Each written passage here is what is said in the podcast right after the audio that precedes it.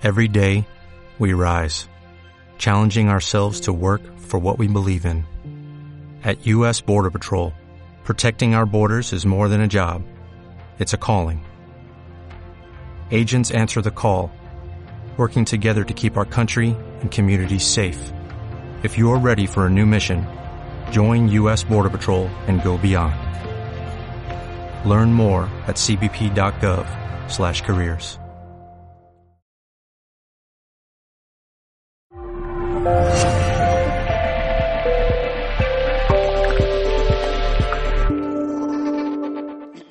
La siguiente diapositiva nos habla de crecer. Vemos ahí a unos tiernos infantes que dicen, ahora tú vas a crecer. Y dices, ¿seguro? ¿Te va a regar? Y dices, ¿seguro? ¿Estás seguro? Bueno, eh,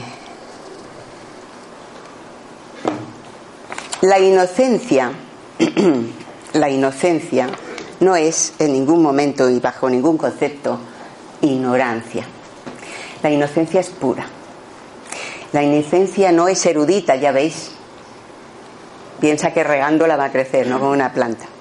No es erudita, no sabe, no conoce, pero tampoco tiene ninguna necesidad de saber. No, no quiere, está contenta consigo misma.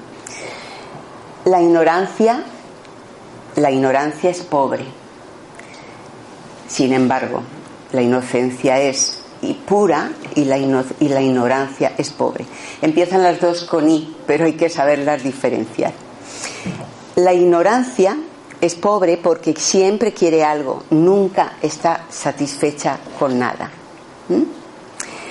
La ignorancia discurre por el camino del deseo. Y vamos a aclarar un poquito esto, porque en muchas lecturas, cuando se habla del deseo, sobre todo en, en temas relacionados con el, con el crecimiento interno, con el budismo, etc. Cuando se habla de deseo, se dice, hay que matar el deseo. Yo no estoy de acuerdo en matar el deseo, no.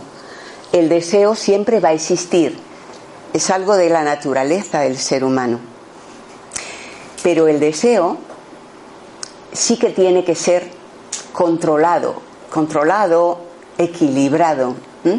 Por ejemplo, si yo no hubiera tenido deseo de venir aquí, no estaría. Vosotros tampoco.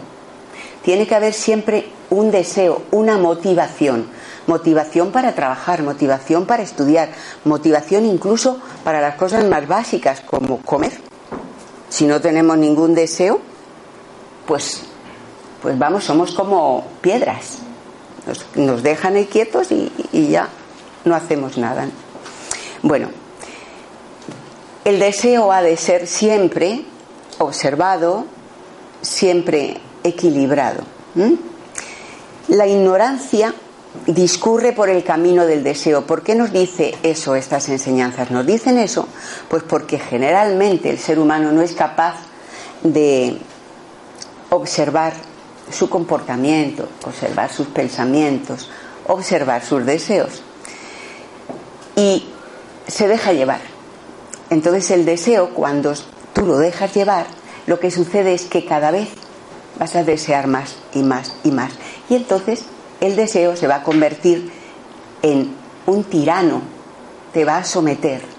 Tus propios deseos te someten. No eres tú la persona que elige, la conciencia que elige. Eh, este deseo está bien porque me motiva, me lleva a trabajar, me lleva a hacer cosas por los demás, por ejemplo. Si tú no eres ese tipo de persona que manda sobre ti mismo, el deseo se va a apoderar de ti. Eso es a lo que se refieren en las escuelas de pensamiento profundo, sobre matar el deseo. Cuida que ese deseo no sea tu, tu, tirano, no te someta a ti. Esa sería el aspecto de la ignorancia, que discurre por el camino de un deseo incontrolado. La inocencia, sin embargo, es un estado de ausencia de deseo. No existe deseo. Simplemente vive, disfruta como los niños. Los niños viven el momento. Es que no se me ha ocurrido mejor imagen que los niños para, para que entendamos un poquito esto.